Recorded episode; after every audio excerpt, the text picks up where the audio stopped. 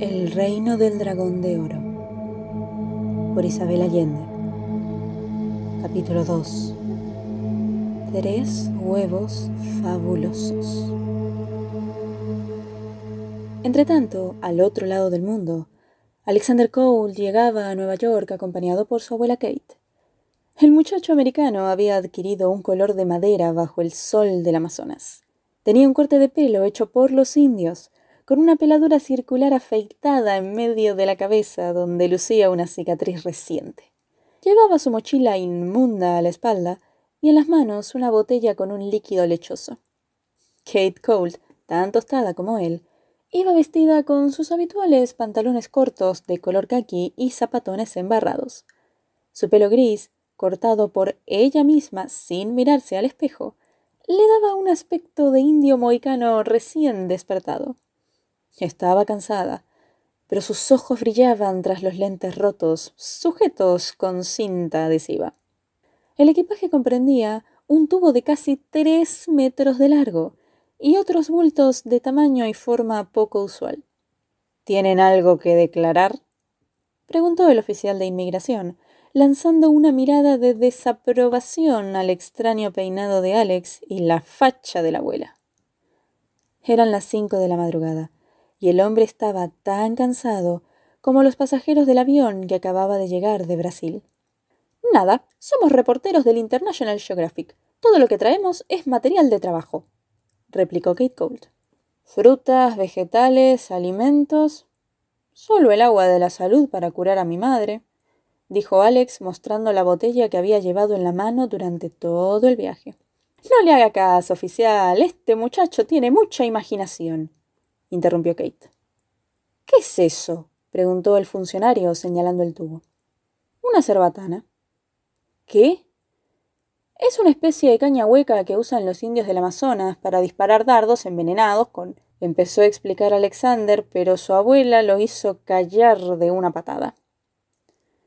El hombre estaba distraído y no siguió preguntando, de modo que no supo del karyak con los dardos, ni de la calabaza con el mortal curare, que venía en otro de los bultos. ¿Algo más? Alexander Cole sacó de los bolsillos de su parca y extrajo tres bolas de vidrio. ¿Qué es eso? Creo que son diamantes, dijo el muchacho y al punto recibió otra patada de su abuela. Diamantes, muy divertido. ¿Qué has estado fumando, muchacho? exclamó el oficial con una carcajada, estampando los pasaportes e indicándoles que siguieran. Al abrir la puerta del apartamento de Nueva York, una bocanada de aire fétido golpeó a Kate y Alexander en la cara. La escritora se dio una palmada en la frente. No era la primera vez que se iba de viaje y dejaba la basura en la cocina. Entraron a tropezones, cubriéndose la nariz. Mientras Kate organizaba el equipaje, su nieto abrió las ventanas y se hizo cargo de la basura, a la cual ya le había crecido flora y fauna. Cuando por fin lograron meter el tubo con la cerbatana en el minúsculo apartamento, Kate cayó despatarrada en el sofá con un suspiro. Sentía que empezaban a pesarle los años. Alexander extrajo las bolas de su parca y las colocó sobre la mesa. Ella les dirigió una mirada indiferente. Parecían esos pisapapeles de vidrio que compran los turistas. Son diamantes, Kate, le informó el muchacho. Claro, y yo soy Marilyn Monroe, contestó la vieja escritora. ¿Quién? Bah, gruñó ella, espantada ante el abismo generacional que la separaba de su nieto. Debe ser alguien de tu época, sugirió Alexander. Esta es mi época. Esta es más época mía que tuya. Al menos yo no vivo en la luna como tú, refunfuñó la abuela. De verdad son diamantes, Kate, insistió él. Está bien, Alexander, son diamantes. ¿Podrías llamarme jaguar? Es mi animal totémico. Los diamantes no nos pertenecen, Kate. Son de los indios, de la gente de la neblina. Le prometí a Nadia que los emplearíamos para protegerlos.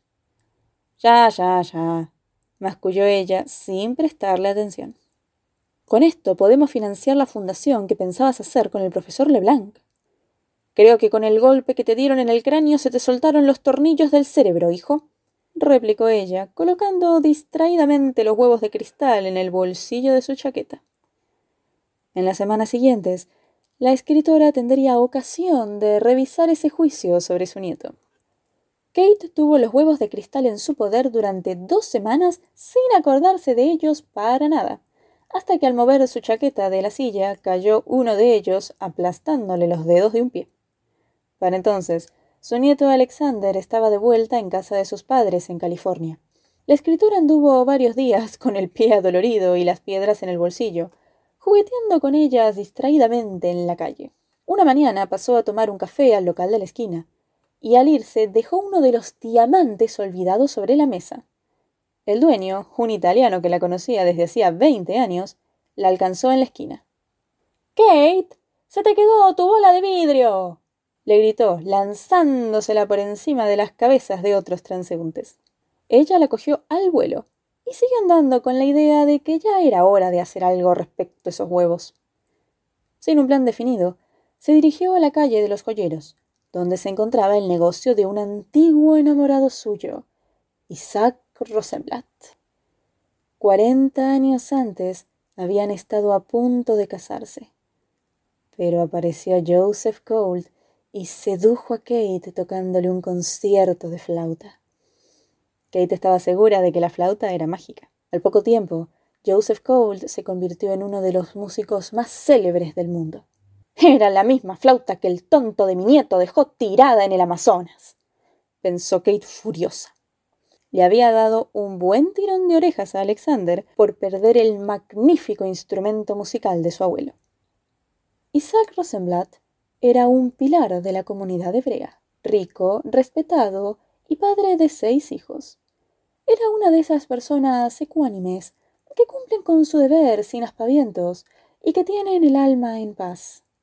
Pero cuando vio entrar a Kate Cole a su tienda, sintió que se hundía en una ciénaga de recuerdos.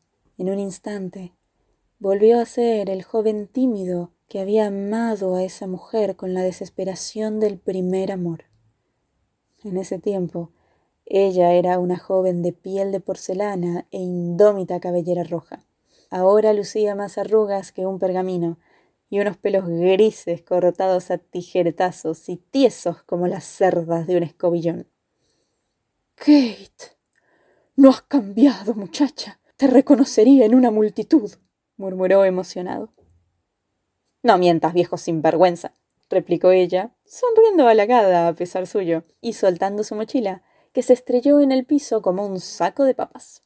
Has venido a decirme que te equivocaste y a pedirme perdón por haberme dejado plantado y con el corazón roto, ¿verdad? se burló el joyero. Es cierto. Me equivoqué, Isaac. No sirvo para casada. Mi matrimonio con Joseph duró muy poco. Pero al menos tuvimos un hijo, John. Ahora tengo tres nietos. Supe que Joseph murió, en verdad lo lamento. Siempre le tuve celos y no le perdoné que me quitara la novia, pero igual compraba todos sus discos. Tengo la colección completa de sus conciertos. Era un genio, dijo el joyero, ofreciendo asiento a Kate en un sofá de cuero oscuro y acomodándose a su lado. Así que ahora estás viuda, agregó estudiándola con cariño. No te hagas ilusiones. No he venido a que me consueles. Tampoco he venido a comprar joyas. No van bien con mi estilo, replicó Kate. Ya lo veo. Anotó Isaac Rosenblatt, mirando de reojo los pantalones arrugados, las botas de combate y la bolsa de excursionista que había en el suelo. Quiero mostrarte unos pedazos de vidrio, dijo ella, sacando los huevos de su chaqueta. Por la ventana entraba la luz de la mañana, que dio de lleno sobre los objetos que la mujer sostenía en las palmas de las manos. Un resplandor imposible cegó por un instante a Isaac Rosenblatt, provocándole un sobresalto en el corazón provenía de una familia de joyeros. Por las manos de su abuelo habían pasado piedras preciosas de las tumbas de los faraones egipcios. De las manos de su padre habían salido diademas para emperatrices. Sus manos habían desmontado los rubíes y las esmeraldas de los zares de Rusia, asesinados durante la revolución bolchevique. Nadie sabía más de joyas que él, y muy pocas piedras lograban emocionarlo pero tenía ante sus ojos algo tan prodigioso que se sintió mareado. Sin decir palabra, tomó los huevos, los llevó a su escritorio y los examinó con lupa bajo una lámpara. Cuando comprobó que su primera impresión era cierta, dio un suspiro profundo, sacó un pañuelo blanco de batista y se secó la frente. ¿Dónde robaste esto, muchacha?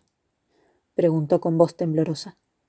Vienen de un lugar remoto llamado la ciudad de las bestias. ¿Me estás tomando el pelo? preguntó el joyero. Te prometo que no. ¿Valen algo, Isaac? Algo valen, sí. Digamos que con ellos puedes comprar un país chico, murmuró el joyero. ¿Estás seguro? Son los diamantes más grandes y más perfectos que he visto.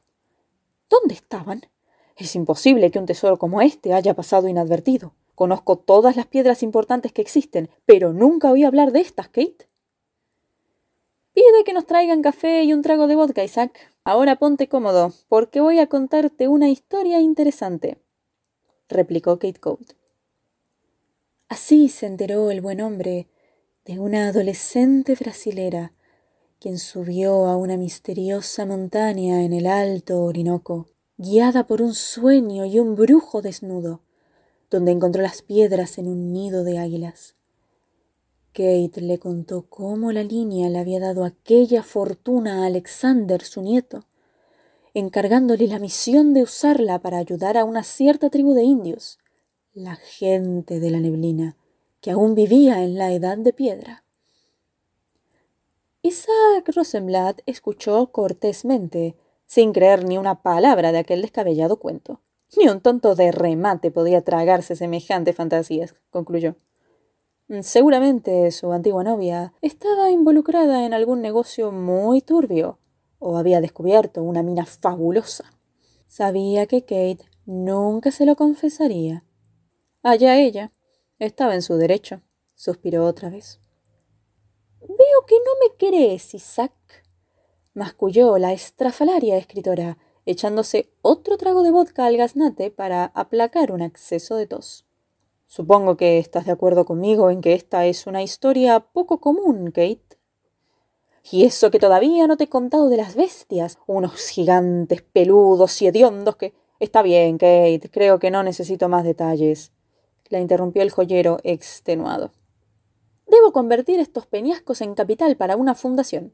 Le prometí a mi nieto que se usarían para proteger a la gente de la neblina. Así se llaman los indios invisibles y... Invisibles. No son exactamente invisibles, Isaac, pero lo parecen. Es como un truco de magia. Dice Nadia Santos que... ¿Quién es Nadia Santos? La chica que encontró los diamantes, ya te lo dije. ¿Me ayudarás, Isaac? Te ayudaré, siempre que sea legal, Kate. Y así fue como el honrado Isaac Rosenblatt se convirtió en guardián de las tres piedras maravillosas cómo se hizo cargo de convertirlas en dinero contante y sonante, cómo invirtió el capital sabiamente y cómo asesoró a Kate Cole para crear la Fundación Diamante. Le aconsejó nombrar presidente al antropólogo Ludovic Leblanc, pero mantener en sus propias manos el control del dinero. De ese modo, también reanudó la amistad con ella, dormida durante cuarenta años. ¿Sabes que yo también soy viudo, Kate? le confesó esa misma noche cuando salieron a cenar juntos. Supongo que no pensarás declararte, Isaac. Hace mucho que no he lavado los calcetines de un marido y no pienso hacerlo ahora, dijo riendo la escritora. Brindaron por los diamantes. Unos meses más tarde, Kate se encontraba ante su computadora, sin más ropa sobre su enjuto cuerpo que una camiseta llena de agujeros que le llegaba a medio muslo y dejaba a la vista sus rodillas nudosas, sus piernas cruzadas de venas y cicatrices y sus firmes pies de caminante. Sobre su cabeza giraban con un zumbido de moscardones las aspas de un ventilador que no lograban aliviar el calor sofocante de Nueva York en verano. Desde hacía algún tiempo, 16 o 17 años, la escritora contemplaba la posibilidad de instalar aire acondicionado en su apartamento, pero todavía no había encontrado el momento para hacerlo. El sudor le empapaba el cabello y le chorreaba por la espalda, mientras sus dedos azotaban con furia el teclado. Sabía que bastaba rozar las teclas, pero ella era un animal de costumbres, y por eso las machacaba como antes hacía en su anticuada máquina de escribir. Al lado de la computadora tenía un jarro de té helado con vodka, una mezcla explosiva de cuya invención se sentía muy orgullosa. Al otro lado descansaba su pipa de marinero apagada. Se había resignado a fumar menos, porque la tos no la dejaba en paz, pero mantenía la pipa cargada por compañía. El olor del tabaco negro reconfortaba su alma. A los sesenta y cinco años no son muchos los vicios que una bruja como yo puede permitirse, pensaba. No estaba dispuesta a renunciar a ninguno de sus vicios, pero si no dejaba de fumar iban a estallarle los pulmones. Kate llevaba seis meses dedicada a poner en pie la Fundación Diamante, que había creado con el famoso antropólogo Ludovic Leblanc, a quien, dicho sea de paso, consideraba su enemigo. Detestaba ese tipo de trabajo, pero si no lo hacía, su nieto Alexander jamás se lo perdonaría. Soy una persona de acción, una reportera de viajes y aventuras, no una burócrata. Suspiraba entre sorbo y sorbo de té con vodka. Además de lidiar con el asunto de la fundación, había tenido que volar dos veces a Caracas para declarar en el juicio contra Mauro Carías y la doctora Omaira Torres, los responsables de la muerte de centenares de indígenas infectados de viruela. Mauro Carías no asistió al juicio. Estaba convertido en vegetal en una clínica privada. Habría sido mejor que el garrotazo que recibió de los indios lo hubiera despachado al otro mundo. Las cosas se complicaban para Kate Gould, porque la revista International Geographic le había encargado de escribir un reportaje sobre el reino del dragón de oro. No le convenía seguir postergando el viaje, porque podían dárselo a otro reportero, pero antes de partir debía curarse la tos. Ese pequeño país estaba incrustado entre los picos del Himalaya, donde el clima era muy traicionero. La temperatura podía cambiar 30 grados en pocas horas. La idea de consultar a un médico no se le pasaba por la mente, por supuesto. No lo había hecho jamás en su vida y no era cosa de comenzar ahora. Tenía la peor opinión de los profesionales que cobran por hora. Ella cobraba por palabra. Le parecía obvio que a ningún médico le conviene que el paciente sane. Por eso prefería remedios caseros. Tenía su fe puesta en una corteza de árbol traída del Amazonas, que dejaría sus pulmones como nuevos. Un centenario chamán de nombre Walimai le había asegurado que la corteza servía para curar las enfermedades de la nariz y la boca. Kate la pulverizaba en la licuadora y la diluía en su té con vodka para disimular el sabor amargo, y lo bebía a lo largo del día con gran determinación. La medicina aún no había dado resultados. Le explicaba en ese mismo momento al profesor Ludovic Leblanc a través del correo electrónico. Nada hacía tan felices a Cold y Leblanc como odiarse mutuamente, y no perdían ocasión de demostrarlo. No les faltaban pretextos, porque estaban inevitablemente unidos por la Fundación Diamante, cuyo presidente era él, mientras ella manejaba el dinero. El trabajo común para la fundación los obligaba a comunicarse casi a diario, y lo hacían por correo electrónico para no tener que escuchar sus voces en el teléfono procuraban verse lo menos posible. La Fundación Diamante había sido creada para proteger a las tribus del Amazonas en general y a la gente de la neblina en particular, como había exigido Alexander.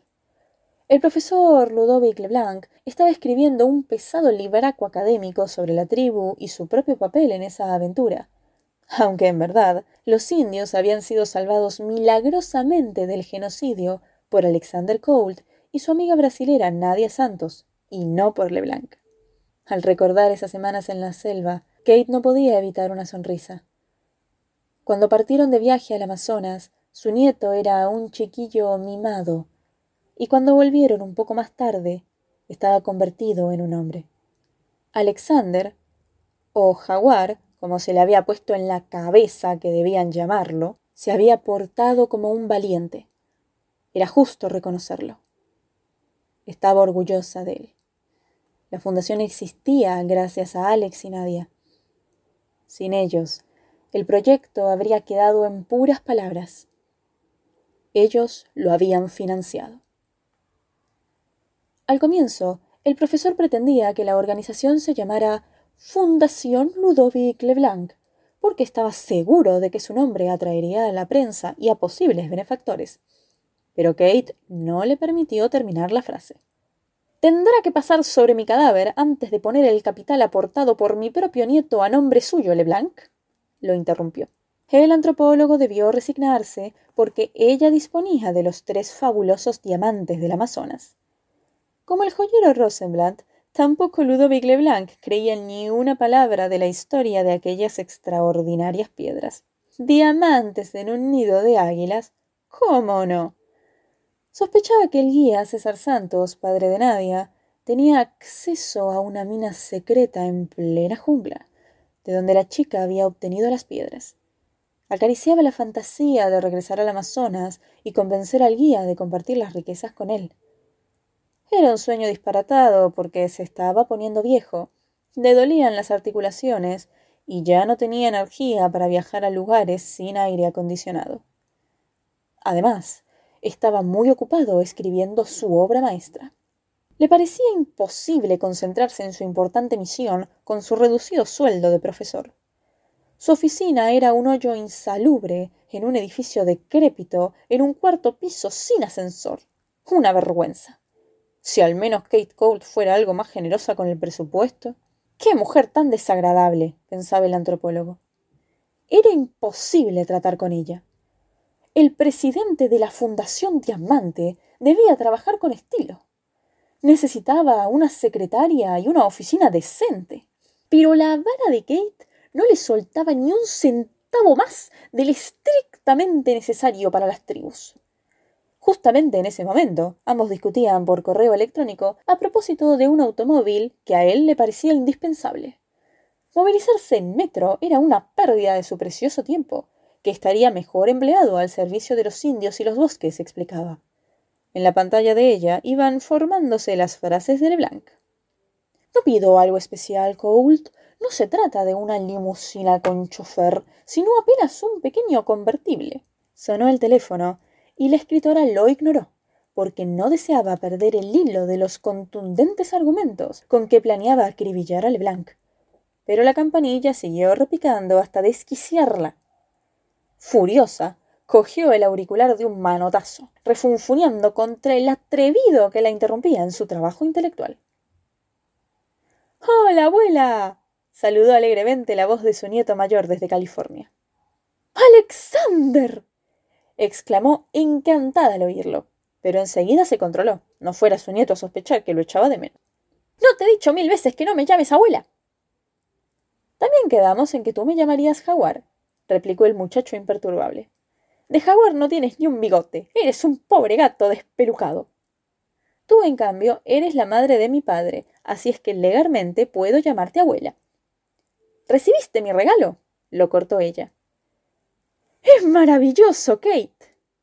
En realidad lo era. Alexander acababa de cumplir dieciséis años, y el correo le llevó una enorme caja proveniente de Nueva York con el presente de su abuela. Kate Gold se había desprendido de una de sus más valiosas posesiones, la piel de una pitón de varios metros de largo, la misma que se había tragado su máquina fotográfica en Malasia varios años atrás. Ahora el trofeo colgaba como único adorno en la pieza de Alexander. Meses antes, el chico había destrozado el mobiliario en un arrebato de angustia por la enfermedad de su madre. Solo quedaron un colchón medio destripado para dormir y una linterna para leer en la noche. ¿Cómo están tus hermanas? Andrea no entra en mi pieza porque le tiene horror a la piel de la culebra, pero Nicole me sirve como esclava para que la deje tocarla. Me ha ofrecido todo lo que tiene a cambio de la pitón, pero jamás se la daré a nadie. Así lo espero. ¿Y cómo sigue tu madre? Mucho mejor, con decirte que ha vuelto sus pinceles y sus pinturas. ¿Sabes? Walimay, el yamal me dijo que tengo el poder de curar y que debo usarlo bien. He pensado que no voy a ser músico, como había pensado, sino médico. ¿Qué te parece? preguntó Alex. Supongo que no creerás que tú has curado a tu madre, se rió la abuela. Yo no la curé, sino el agua de la salud y las plantas medicinales que traje del Amazonas. Y la quimioterapia y la radiación también, lo interrumpió ella. Nunca sabremos qué la curó Kate. Otros pacientes que recibieron el mismo tratamiento en el mismo hospital ya se han muerto. En cambio, mi mamá está en plena remisión. Esta enfermedad es muy traicionera y puede volver en cualquier momento. Pero creo que las plantas que me dio el chamán Gualimay y el agua maravillosa podrán mantenerla sana. Bastante trabajo te costó conseguirlas, comentó Kate. Casi dejé la vida. Eso no sería nada. Dejaste la flauta de tu abuelo. lo cortó ella. Tu consideración por mi bienestar es conmovedora, Kate, se burló Alexander. En fin, el asunto ya no tiene remedio. Supongo que debo preguntar por tu familia.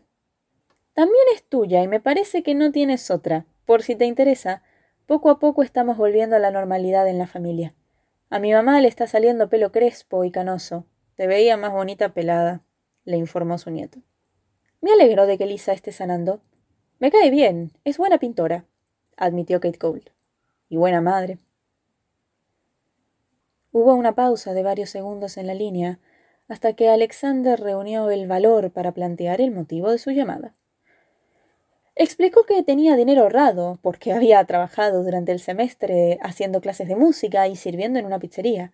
Su propósito había sido reponer lo que destrozó en su habitación, pero después cambió de idea. No tengo tiempo para oír tus planes financieros. Anda al grano. ¿Qué es lo que quieres? Lo conminó la abuela. Desde mañana estaré de vacaciones. ¿Y? Pensé que si yo pago mi pasaje, eh, tal vez pudieras llevarme contigo en tu próximo viaje. ¿No me dijiste que irías al Himalaya? Otro silencio glacial acogió la pregunta. Kate Cole estaba haciendo un esfuerzo tremendo por controlar la satisfacción que le embargaba. Todo estaba saliendo de acuerdo a sus planes. Si lo hubiera invitado, su nieto habría puesto una serie de inconvenientes, tal como hizo cuando se trató de viajar al Amazonas. Pero de esa manera, la iniciativa partía de él. Tan segura estaba de que Alexander iría con ella, que le tenía preparada una sorpresa. ¿Estás ahí, Kate? preguntó Alexander tímidamente. Claro, ¿dónde quieres que esté? Puedes pensarlo al menos. Vaya, yo creía que la juventud estaba dedicada a fumar pasto y conseguir pareja a través de Internet, comentó ella entre dientes. Eso es un poco más tarde, Kate. Tengo 16 años y no me alcanza el presupuesto ni siquiera para una cita virtual. Se rió Alexander y agregó. Creo haberte probado que soy buen compañero de viaje. No te molestaré en nada y puedo ayudarte. Ya no tienes edad para andar sola. ¿Pero qué dices, mocoso? Me refiero. Bueno, puedo cargar tu equipaje, por ejemplo. También puedo tomar fotos. ¿Crees que el International Geographic publicaría tus fotos? Vendrán Timothy Bruce y Joel González, los mismos fotógrafos que fueron con nosotros al Amazonas. ¿Se curó González? Sanaron las costillas rotas, pero todavía anda asustado. Timothy Bruce lo cuida como una madre. Yo también cuidaré de ti como una madre, Kate. En el Himalaya te puede pisotear una manada de jacks. Además, hay poco oxígeno. Te puede dar un ataque al corazón, suplicó su nieto. No pienso darle a Leblanc el gusto de morirme antes que él, masculló ella entre dientes. Pero veo que algo sabes sobre esa región. No te imaginas cuánto he leído al respecto. ¿Puedo ir contigo, por favor? Está bien, pero no voy a esperarte ni un solo minuto. Nos encontramos en el aeropuerto John F. Kennedy el próximo jueves, para embarcarnos a las nueve de la noche junto a Londres y de allí a Nueva Delhi. ¿Has comprendido? Allí estaré, te lo prometo. Trae ropa abrigada. Cuanto más alto subamos, más frío hará. Seguro que tendrás ocasión de hacer montañismo, así es que puedes traer también tu equipo de escalar. Gracias, gracias, abuela. exclamó el muchacho emocionado. Si vuelves a llamarme abuela, no te llevo a ninguna parte. replicó Kate colgando el teléfono y echándose a reír con su risa de hiena.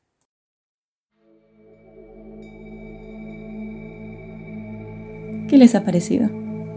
Sepan que cualquier crítica, comentario o sugerencia me lo pueden escribir a castellanoaudiolibros.gmail.com o si lo están escuchando en una plataforma que admite comentarios, por favor dejen su comentario ahí abajo. Me encantaría escuchar lo que opinan ustedes. Un saludo y hasta la próxima historia.